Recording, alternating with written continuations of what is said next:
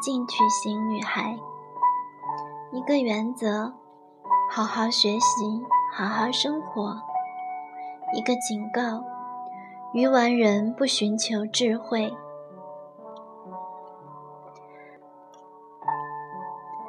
上帝为人类设定了两个蓝图，一个是为女人设定的，一个是为男人设立的。这两个蓝图从里到外截然不同。上帝把我们创造的不同，他要我们在生活与婚姻中发挥的作用，以及在处理相互关系中所承担的责任也不同。这听起来再简单不过，但在实际生活中却常常出现矛盾。最大的问题，究竟什么样的男人适合我？第六章：三种类型的女人。当上帝看到既孤寂又可怜的亚当时，他说。那人独居不好，我要给他造一个配偶帮助他。所有的女性都会同意上帝的这个观点：那些优秀而适龄的男人独居不好。有些男人可能要花很长时间才能意识到，他们需要我们这些温柔甜蜜的女人，但绝大多数男人。最终都会意识到，他们确实孤独，需要一位配偶。给动物们起了名字，如长颈鹿先生、长颈鹿太太。看到他们都成双成对的，亚当开始感受到了自己的这种需要。只有到了这个时候，上帝才使他清醒过来。让他看到自己的新娘。圣经记载了第一对夫妻是如何遇见对方的。这是一场伊甸园里的婚礼。耶和华上帝使他沉睡，他就睡了。于是取下他的一条肋骨，又把肉合起来。耶和华上帝就用那人身上所取的肋骨，造成一个女人，领他到那人跟前。那人说：“这是我骨中的骨，肉中的肉，可以称她为女人，因为她是从男人身上取出来的。”创世纪二章二十一到二十三节。从这段经文中，我们可以知道，女人是用男人的身体造成的，是按照男人的形象受造的。女人是从男人而出，她反映了男人的形象。她是从他而来，也是为他而造。夏娃，演绎为每一个女人。受造是为了满足男人的需要，而男人需要的是一个可以满足他、填补他所需的帮助者。他的身体、灵魂、思想以及情感的塑造，都是为了能给亚当带来祝福和帮助。在你诸多愿望中，有一个非常美好。即你会全心全意的想嫁给某个人，其原因在于你注定无法摆脱成为一位妻子、一位母亲的强烈渴求。这是上帝所赐予你的需要，只有男人才能满足你的这一需要。有一个男人真心爱你胜过一切，这是最美好的事情。当然，一个可爱的人也容易去爱别人。彼此相爱就是我们的目标。上帝希望你成为一个可爱的帮助者，为之努力吧。这需要你付出很多。有问题吗？这引出了另外一个问题，好吧？如果女人是按照男人的形象受造的，而男人有三种类型，那么女人是不是也有不同的类型？可以这样说，由于我们是女人，我喜欢用一些适合女性的词汇来对应先知、祭司和领袖这三种类型的男人，我称之为梦想家。仆人和进取型女人，为了能清楚地记住这些内容，我准备了一张图表。先知型包含意向型男人和梦想型女人；祭司型包含稳固型男人和仆人式女人；领袖型包含。发号施令型男人和进取型女人，梦想型。我自己是一位梦想型女人，与先知型很相像。通常，女人的类型特点不会像男人那样表现的突出。记住，男人是按照上帝的形象造的。我们是按照男人的形象造的，因此我们与最初的形象相差一步。感谢上帝，这样一来，我们的偏激得到了调和。你是一个梦想家吗？你喜欢创作、缝纫、设计、绘画或者写作吗？喜欢把自己打扮得像芭蕾娃娃或者公主一样的女孩，就是梦想型女孩。如果你是一个梦想家，那么在你畅想未来时，绝不能让梦想的彩云遮住你的视线，不要让事业缠身，以至于你在尊荣丈夫的事情上。无法尽自己的本分。趁着年轻，培养自己的才智和技能。某一天，如果你要尊荣自己的丈夫，你的才能将大大有益于你的婚姻。梦想型女孩有一个倾向：当事情没能像我们想象的那样迅速发展时。我们容易变成热锅上的蚂蚁，急不可待。圣经中的以利亚是先知型的一个很好例子，还记得吧？他是那个吩咐从天上降下火来的人。旧约中的绝大多数，尽管不是全部如此，先知在性情上和我们所说的先知型男人一样。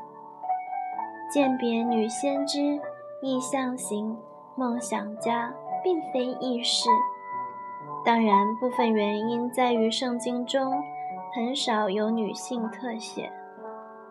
不过，圣经当中倒有几个先知性情的女人一目了然的负面例子。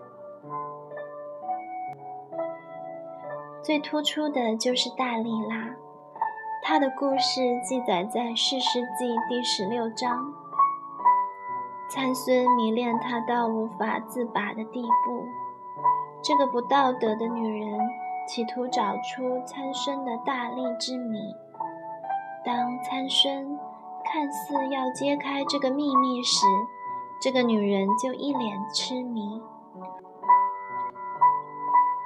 而当参孙一再拒绝时，他就哭泣心碎，责备他不把秘密告诉自己，就是不相信他，不爱他。这招奏效了，参孙的秘密被套出来了。这秘密本是他与上帝之间的约定，其记号就是他的头发。时机来临，大力拉剃了参孙的头发。参孙丧失了力气，也失去了自己的眼睛，然后又丢了自己的性命。很抱歉，梦想型女孩们，我不得不用圣经中这个负面的例子。当然，我也能想到一些真的很棒的梦想家们的例子，其中当然也包括我自己。仆人型，我的一个女儿为本书写了教师指南，她就是一位仆人型女人，近似于男人中的祭司型。她很小的时候就承担起抚养小妹妹的责任。也很乐意照顾老人。她是一个非常优秀的女儿，在家里是我的一个好帮手。她还是一个和事佬，善良又体贴。她因可爱可亲闻名，因此曾有二十七位求婚者。我其他的女儿可没这么高的记录。甚至相差甚远。一个善良的仆人型女人是不会胁迫男人的。这样的女人非常有女人味，和男人相比实属两样。她们绝对有值得自己骄傲的地方。对于仆人型女人来说，重要的是不要成为一只可怜的小麻雀。要保持你的个性，培养自己的才能，尽量做一个鼓励者，而不是一个包办者。鼓励者是帮助别人更好的做他自己，而包办者则是替别人做好该由他们自己做的事，缠裹他们自己造成的伤害，悲伤的同情他们的错误。以致他们继续其不良的行为，而不能在因果的必然联系中受到教育，也不能承担起改变自己的责任来。这一简单的概念，可能是你在生活中要学习的关键所在。隐藏的玫瑰，仆人型女人如果不积极参与服饰。就可能会成为隐藏的玫瑰，因此他一定永不停歇地寻求一些意向，在生命中树立一个大的目标。这目标要超越自我，养育儿女，甚至超越家庭。祷告将是这类女人生命中的一个重要组成部分。如果要在圣经中找一个典型的祭司型男人，那当然会是耶稣。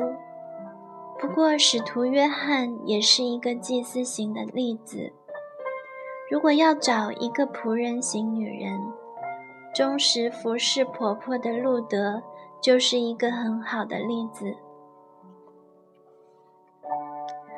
进取型，我的儿媳奇文。就是一个进取型女孩，与领袖型男人很相似。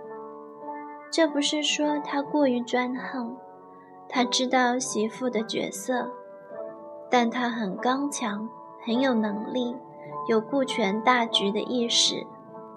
这类女人透出一种自信，她很有主见，善于组织，并有女王般的风度。要注意的是，这么有统帅气质的女人，很容易成为一个强取者。所罗门是典型的领袖型男人，大卫确实是一位出色的君王，但在个性上，他所表现出来的却属于祭司型。圣经中进取型女人的例子是底波拉。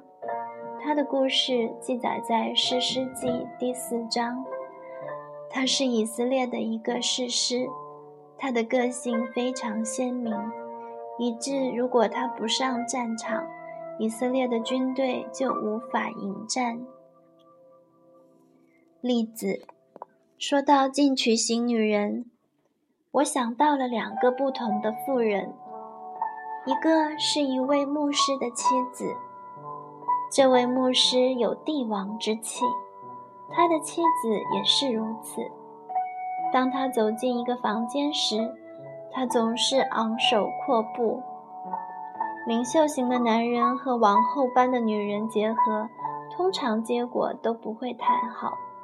但由于他有一个明确的目标，即要服侍并尊荣自己的丈夫，所以他们的婚姻非常稳固。是他使他们的婚姻坚如磐石，又满得荣耀。她决心不占用丈夫的时间，不让他花精力来娇宠自己，而是允许他以一位牧师的身份成长。他们在充满挑战的圣职界，共同把家庭料理得很好。在本书的后面，她的丈夫将会讲述关于她的精彩故事。你会看到她是那么坚强而又有能力。我想到的第二个女人是我一个可爱的老朋友，她嫁给了一位先知型男人，他一直俯视她。当她处于低迷期时，所有人都冲她摇头，只有他能理解他，在他所做的一切事上。不管事情看起来多么棘手，他都一直帮助他。当他一天天变老的时候，他那先知性的行径逐渐收敛了，但他对他的爱却如灯火般通明，全世界都看得到那耀眼的光辉。我的恩赐，男人的天性。是要去保护、守卫、呵护，因此他们会被弱者所吸引；女人则需要被保护，所以她会被能给她安全感的男人所吸引。这些本能的需要会帮助我们找到与我们最相合的配偶。然而，即便如此，能力的较量还是会发生。尤其是当女人不顺从上帝的教导，不知道尊荣自己的丈夫时，更会如此。天赋很高的女人可能会问：“好吧，上帝赐给我的恩赐和本能又当如何呢？你是不是说，即便当女人比男人更有才能时，女人也要舍弃自己的能力？”让男人去做呢？是的，正是如此。但同时也不是的，根本不是这么回事。关键是要认清女人的天性，不是说你认清了自己的天性就可以为首了，而是说，如果你能认清自己的天性，你就明白女人有多么的脆弱。或者说，有了这样的认识，你就可以心甘情愿地服侍你的头，你的丈夫。以弗所书五章二十二到二十四节。上帝为什么？上帝为什么把男人放在首位？为什么不是由两个人中比较强的那一个来领导？或者是比较聪明的那一个来做决定。上帝知道我们会抱怨，所以他给了我们一个详细的、有逻辑性的答复。现在我要对那些凭感觉生活的女人，比如我讲话。我知道这点会让你很痛苦，但是完全有必要花一点时间，有逻辑的思考思考。答案就在于男人与女人的不同天性中。理解并正确对待圣经中的一些事实，是塑造一位蒙爱的帮助者的唯一基础。男人的天性，上帝没有赐给男人分辨善恶的知识。男人受造后，可以从自身发展出更高层次的智慧和特性。上帝知道这一成长过程将会受到恶的挑战，也会受到男人天性中要完善自己这一倾向的挑战。在创造中给男人留下自治权是有危险的。亚当的失败就证明了这一点。但上帝以他自己的智慧，也赋予了男人谨慎之心。多疑在男人冷静的逻辑和不诉诸情感的回应模式中根深蒂固。当然，这一点确实可以保护他不受谎言的欺骗。但吊诡的是，这也让他拒真理于千里之外。对此，历史早已论证过了。魔鬼是虚假派的掌门，他是谎言之父。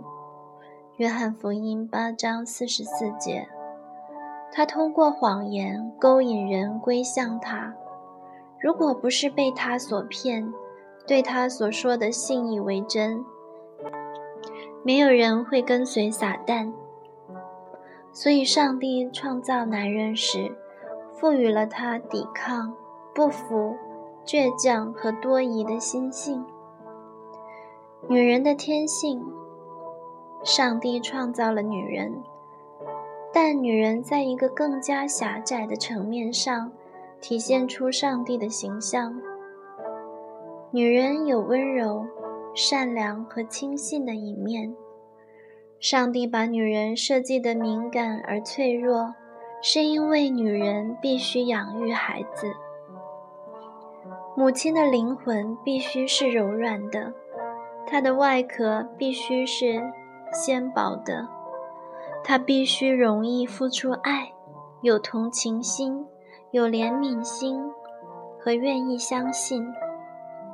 柔弱既是女人最大的资本，也是女人最大的弱点。女人的天性令我们容易受骗。当我们照顾家庭、服侍上帝时，要有男人来保护我们。这都出于上帝的创造。男人和女人共同体现出上帝的形象，但男女之间差异极大。我们都有强项，也都有不足。我们的角色是根据这些强项与不足而设定的，没有谁能很好的履行另一方的角色。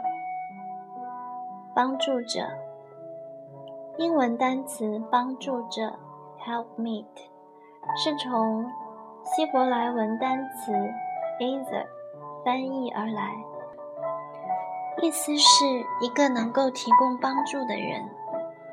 女人受造成为帮助者，她适于满足男人的需要，能填补男人的空白。女人与本源有一步之遥，更为温柔一些。女人是男人的软化剂，让男人也懂得温存、关爱、怜悯、呵护等等。女人受造是要成为男人的帮助者。为男人生育后嗣，并按照他的心意抚养孩子。上帝没有为女人创造一个帮助者，因为他不需要承担责任。男人要承担责任，因此男人也有权柄。他需要一位合适的帮助者。哥林多前书十一章八到九节说：“起初，男人不是由女人而出，女人乃是由男人而出，并且男人不是为女人造的，女人乃是为男人造的。”这段经文可能会稍稍改变我们对婚姻的看法。或许我们应该这样问。我会是那个男人的优秀帮助者吗？我有能力满足他的一切所需，填补他心中的空白吗？我能服侍他，在某种程度上帮助他，使他在所选择的一切事情上获得成功吗？若能如此发问，我们就会改变祈祷的方式。上帝，帮助我学会做一个好女人。成为一个出色的帮助者。女人受骗，撒旦本可以随时随地的引诱亚当，但这个欺骗者一直在等待这个男人所需要的柔软器皿出现，因为先造的是亚当，后造的是夏娃。且不是亚当被引诱，乃是女人被引诱，陷在罪里。提摩太前书二章十三到十四节。撒旦知道亚当不会轻易上当，但夏娃是很容易受骗的。上帝给女人的第一条命令是：你必恋慕你丈夫，你丈夫必管辖你。创世纪三章十六节，上帝又告诉我们：“我愿意你们知道，基督是个人的头，男人是女人的头，上帝是基督的头。”哥林多前书十一章三节，因为丈夫是妻子的头，如同基督是教会的头。他又是教会全体的救主。以佛所书五章二十三节，上帝所赐给男人的天性，是与他们在使命中所担负的较高职责相适应的。为了女人灵性、情感和生理的安全，上帝将妻子置于丈夫的保护之下。作为妻子，只有在这个位置上才能得到真正的满足。上帝不会在意我们的恩赐、类型或者才干，他在意的是我们是否愿意通过顺服丈夫的需要来遵行上帝之道，从而证明我们真的为上帝的计划而感恩。上帝呼召女人成为丈夫的帮助者，但他从来没有呼召男人做妻子的帮助者。这绝不是一个反之亦然的道理。上帝不仅命令妻子要顺服，甚至是敬重自己的丈夫，他也告诉我们之所以如此的原因：男人本不该蒙着头。因为他是上帝的形象和荣耀，但是女人是男人的荣耀。起初，男人不是由女人而出，女人乃是由男人而出，而且男人不是为女人造的，女人乃是为男人造的。哥林多前书十一章七到九节，我愿意你们知道。基督是个人的头，男人是女人的头，上帝是基督的头。哥林多前书十一章三节，这是极大的奥秘，但我是指着基督和教会说的。然而你们个人都当爱妻子，如同爱自己一样；妻子也当敬重她的丈夫。以弗所书五章三十二到三十三节，为男人而造。既然知道了原因，我们就应该清楚的明白我们作为帮助者的职分。所有这些都回归到一条重要的真理上：我们是为男人而造的。我们受造的目的是为了满足一个需要。是一个适应男人需要的帮助者。这就是上帝创造我们的本意。我们的使命是最有效地发挥我们的才能、天赋以及我们的天性，成为男人荣耀的帮手。我嫁给了一位领袖型男人，然而我正在写这本书，这预示着我正在发挥着我梦想家的才干。服侍我的丈夫是第一要务，但当一个男人知道他的妻子把服侍他当做第一要务、最重要的事，那么，妻子的才能就会成为他自己才能的储备补充。我是要使我的丈夫更加完全，而不是与他竞争。圣经说，夫妻二人要成为一体，这是对男女双方说的。一对夫妻如果按照上帝的旨意，既能成就各自的角色，又能如同一体。那么就成就了上帝创造他们时的完美图画。如果夫妻二人能像一个团队那样去工作，他们就会更加刚强、聪明、智慧，也会更有力量去帮助他人。正如阿摩斯书三章三节所说的：“二人若不同心，岂能同行呢？”创造的平衡。上帝创造了性别的差异，因此，当夫妻二人陷入纷争时，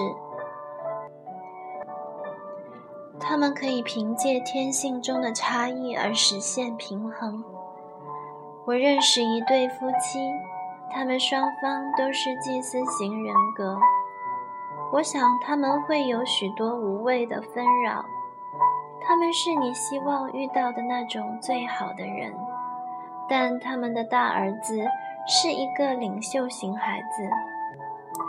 他的弟兄姐妹和周围的人都觉得他给大家带来了痛苦。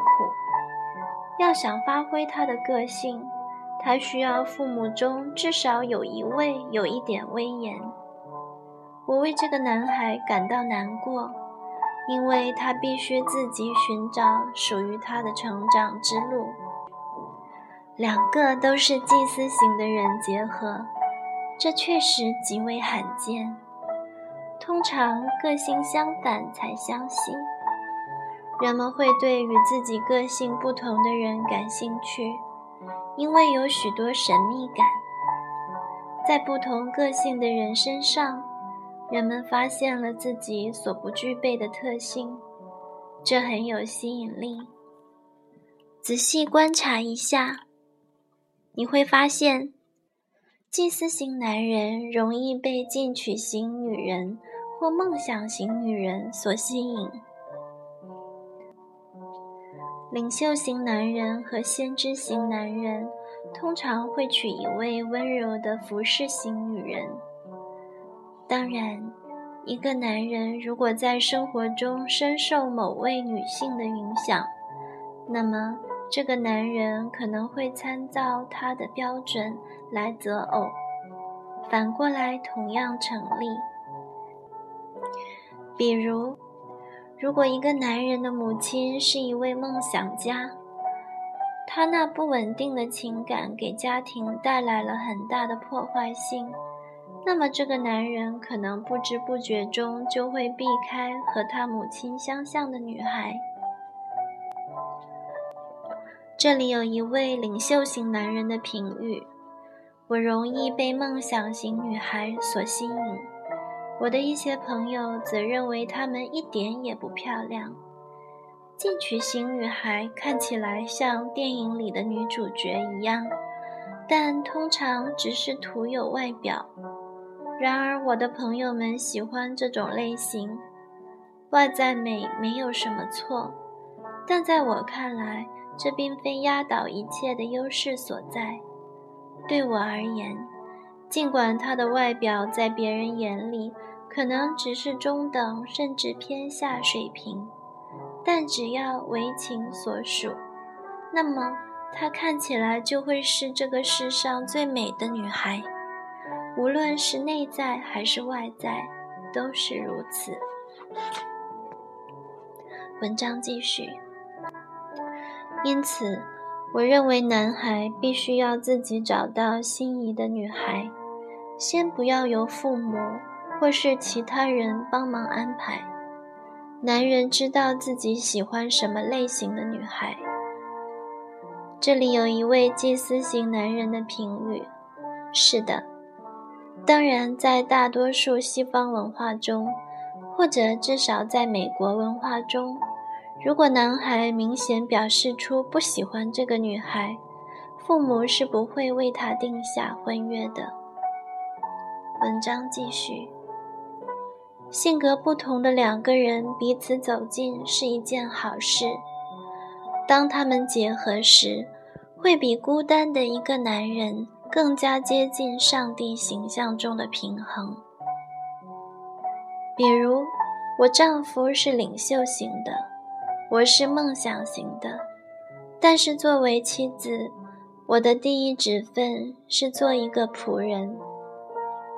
因此，这三个类型构成了一个三角形。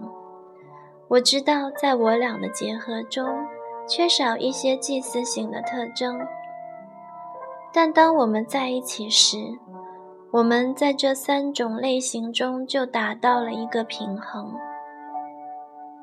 这种状况绝对胜于我丈夫一个人单打独斗所能取得的最好效果。作为妻子，我可以帮助他达到平衡，使上帝创造他的目的圆满。所以，问题不是我是什么样的人，而是以我的才能，我最能帮助什么类型的男人来完善他自己。这个主题将在本书后面的教师手册中深入探讨。我的二女儿沙农将会在那里讨论不同类型的夫妻组合，以及每种组合的缺陷和祝福。现在，让我们来总结一下先知、祭司和君王型的男人，这样我们会更容易把他们识别出来。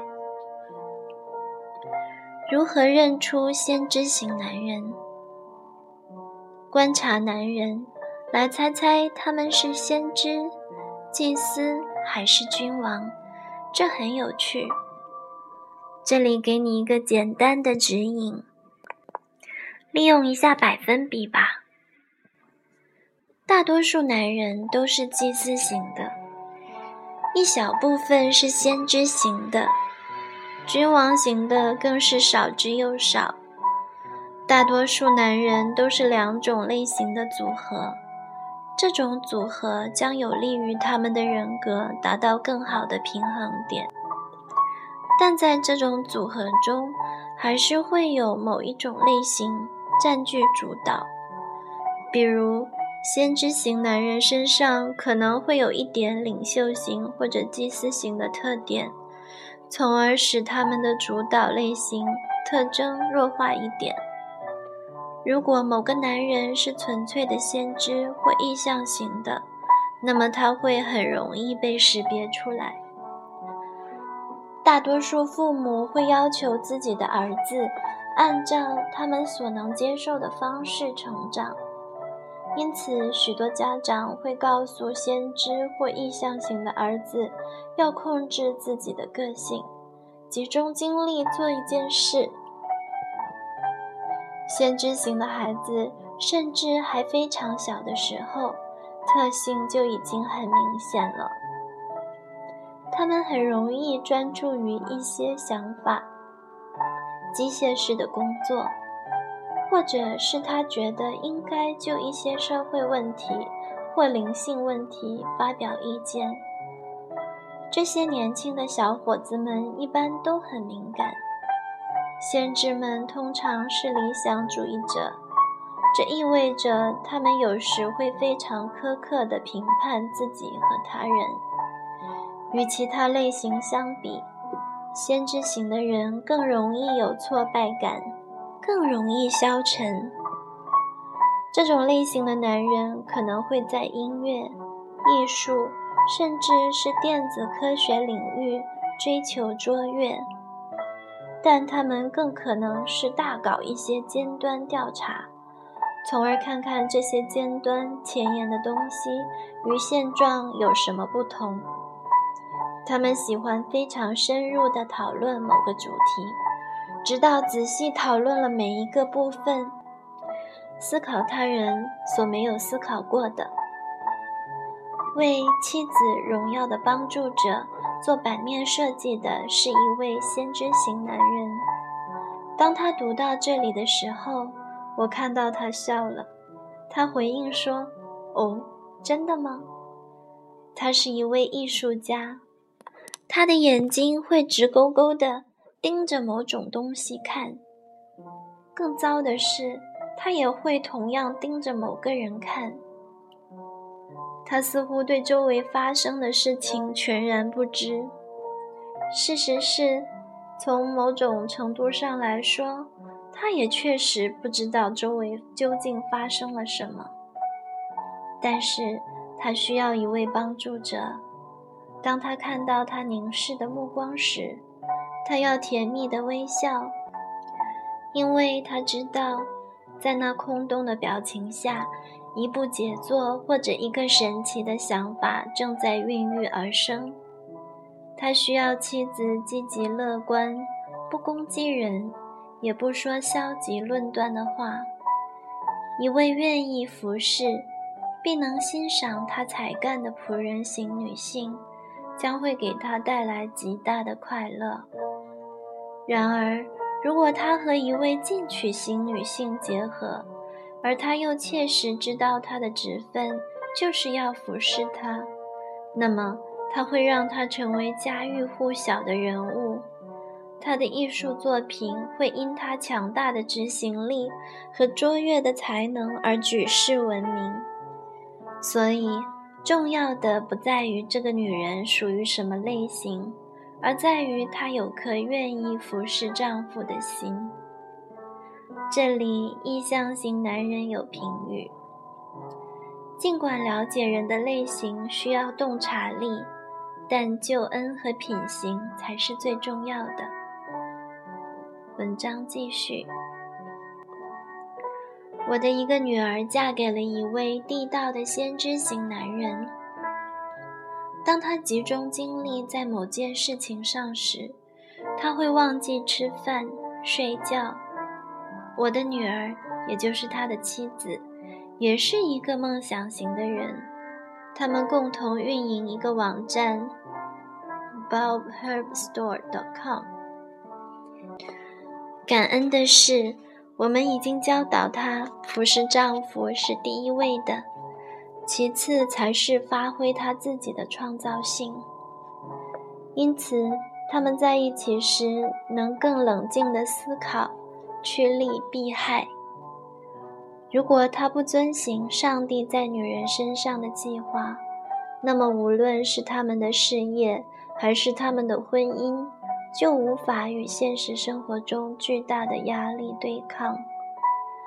正因为他做到了这一点，他们的婚姻充满活力。最后要强调的是，你的类型并非那么重要，重要的是你是否愿意把他的才能和雄心视为第一位，并使用你的才能来协助他。我相信，尽管看起来这抑制了你的个性，埋葬了你的才能，但如果你能得到一个平衡的婚姻，让你的男人获得成功，那么，最终你将发现你的恩赐会得到最大程度、最彻底的应用。如何认出祭司型男人？祭司型或稳固型男人是沉稳的老好人，他不会惊喜亢奋，不会暴跳如雷，不会鲁莽无礼。他喜欢工作稳定，农民朋友通常属于这一类型，他会是每位妈妈梦想中的乘龙快婿。你会很容易从人群中认出他来，因为他喜欢帮助别人，有需要的人都愿意找他，因为他乐于助人，为此他不辞奔忙。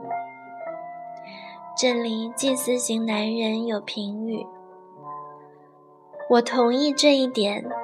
准确地说，这种评论有正确的地方，但也不全对。我更喜欢这样想：别人有困难的时候来找我，是因为我能满足他们的需要，而不是因为我乐于助人，不辞奔忙。文章继续。祭司型男人通常会是一个好爸爸、好的供应者。任何身处困境的女孩都会认为这种类型的男人是上天所赐。所有离异的女人也都在寻找此类男人，因为他们受够了过激的先知和颐指气使的君王。祭司是这世界的盐，我确信你可能会想到几个上了年纪的男人，他们正符合我们对祭司型男人的描述，而你不可否认的喜欢他们。祭司型男人有许多，这是因为我们需要他们。通常，进取型或梦想型女孩。会注意到祭司型男人总是孜孜不倦，对于他的赞美，祭司型男人也会给予积极的回应。为什么品性善良、言语温和、容易相处的男人，通常会对那些有统治欲、专横、自以为是，甚至是虚浮的奇怪女孩极具吸引力呢？原因正在于此。我曾见过一位最随和的祭司型男人，他娶了一位最固执的女人。然而，这个男人对他的妻子非常满意，即使他的妻子有时言行过激，但当他们目光相遇的时候，他的眼里总会闪闪发光。你只能说，这光芒是因为他内心真的以他为乐。这里祭司型男人有评语，这听起来确实显得荒谬，但却是事实。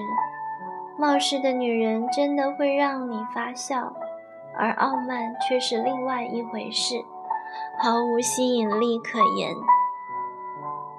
继续。不幸的是，大多数女人含情脉脉的时候，都是因为她们看到了站在前排发号施令的君王型男人，然后他们的注意力又被那两三个先知型男人捕获了，因为他们大声疾呼，所有人都要停下来，不能再浪费时间。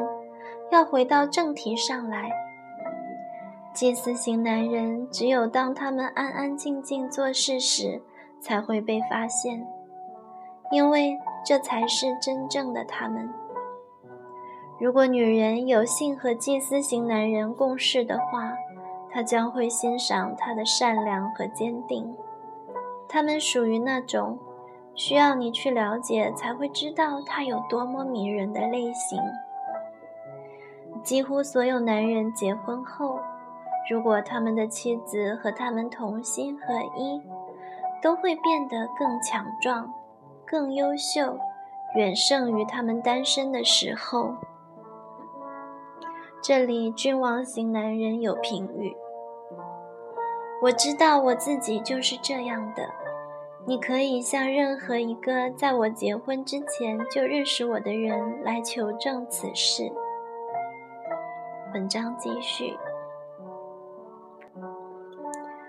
祭司型的人可能会有一点君王型的特征，柔和的先知型可能会有点祭司型的味道，君王型可能会带有几分祭司型的特征。听到年轻的女孩们这样说他们的新婚夫婿，毫不奇怪。他现在和结婚之前很不一样。我以前从没注意到他这一点。他真的是一个很强的人。我想一定是因为他现在的穿着风格变了。听到这样的话，我就会笑。服饰是无法改变一个人的，但若有一个好女人服侍他，他真实的男人气概就会释放出来。女人不一定苛求对方的相貌，但大多数男人在择偶时，往往会把相貌当作首要标准。这里君王型男人有评语，这是实情。然而，不要低估了这点。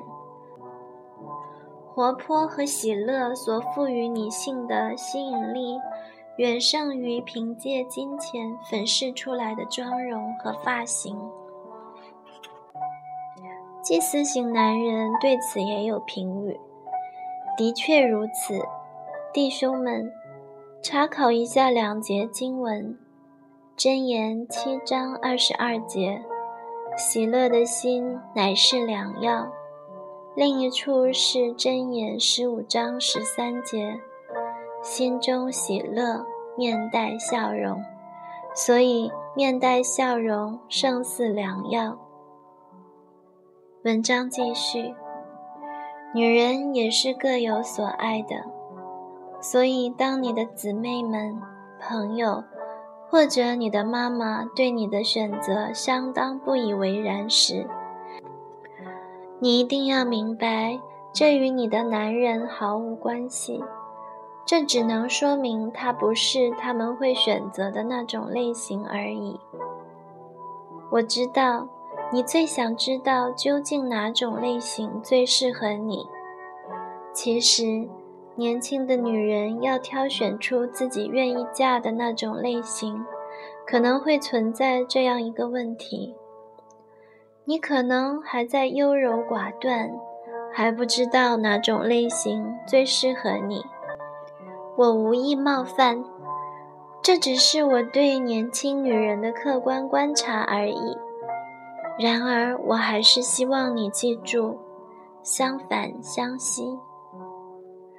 如何认出一位君王？我们教会中有一个小男孩，他就是君王型的小男人，简直太可爱了。很小的时候，他就已经开始率领他的同伴们了，其中有一个是他的姐姐。他让他们站到前面，指挥他们唱诗。当他发号施令的时候，他们都以十分敬重的眼神看着他。他微笑着，仿佛他们就是他的骄傲和喜乐。因他用欣赏的眼光注视着他的团队，弟兄姊妹们会做得更好。君王型的人通常都是长子。我的长子在家中排行老二。他走起路来，那派头就像他拥有整个世界一般，肩膀向后挺直，行走威武有力，浑身上下透着一股领袖风范和王者之气。领袖型的人在年幼时就很容易分辨出来。看看你们教会中的孩子们吧，有一位君王正在。长成吗？看到他的领导力和自信，是不是很有趣？有时这样的男孩会和他的父母起冲突，他希望他的父母能够服从于他的权威。如果他的母亲很强势，他会因母亲不肯顺服而蔑视他。如果他的父亲很强势，那么他们父子之间不免要有一场野牛之战。父母抚养君王型的儿子时，需要格外用心，帮助他们度过青少年时期。这种付出是值得的。现在就开始为你所认识的君王型男孩祷告吧，为他祈求智慧和良善。他若想在年轻的岁月中畅行无阻，他就得需要智慧，同时也要为他的父母祷告。特别强势的君王型男人不是很常见。一个团队里通常会有那么一个，也不是所有君王型的人都擅长教导、宣讲，或者率领一个大的公司，但他们确实有领导的才能。由于他们常常是承担责任的人，所以这一类型的人总是会被人评判。雅各书三章一节。我的弟兄们，不要多人做师傅，因为晓得我们要受更重的判断。如果事情没有预期的圆满，那么领袖型人物就要受责备。这就是人的天性。作为君王型男人的妻子要理解这一点，她不仅要理解。他还要有足够的智慧来看透这一点，谴责他人的诟病，同时，他还要记住，他的男人像其他人一样，有他的弱点，需要他温柔医治的双手。无论他是什么类型，君王型男人的妻子需要有更多的智慧。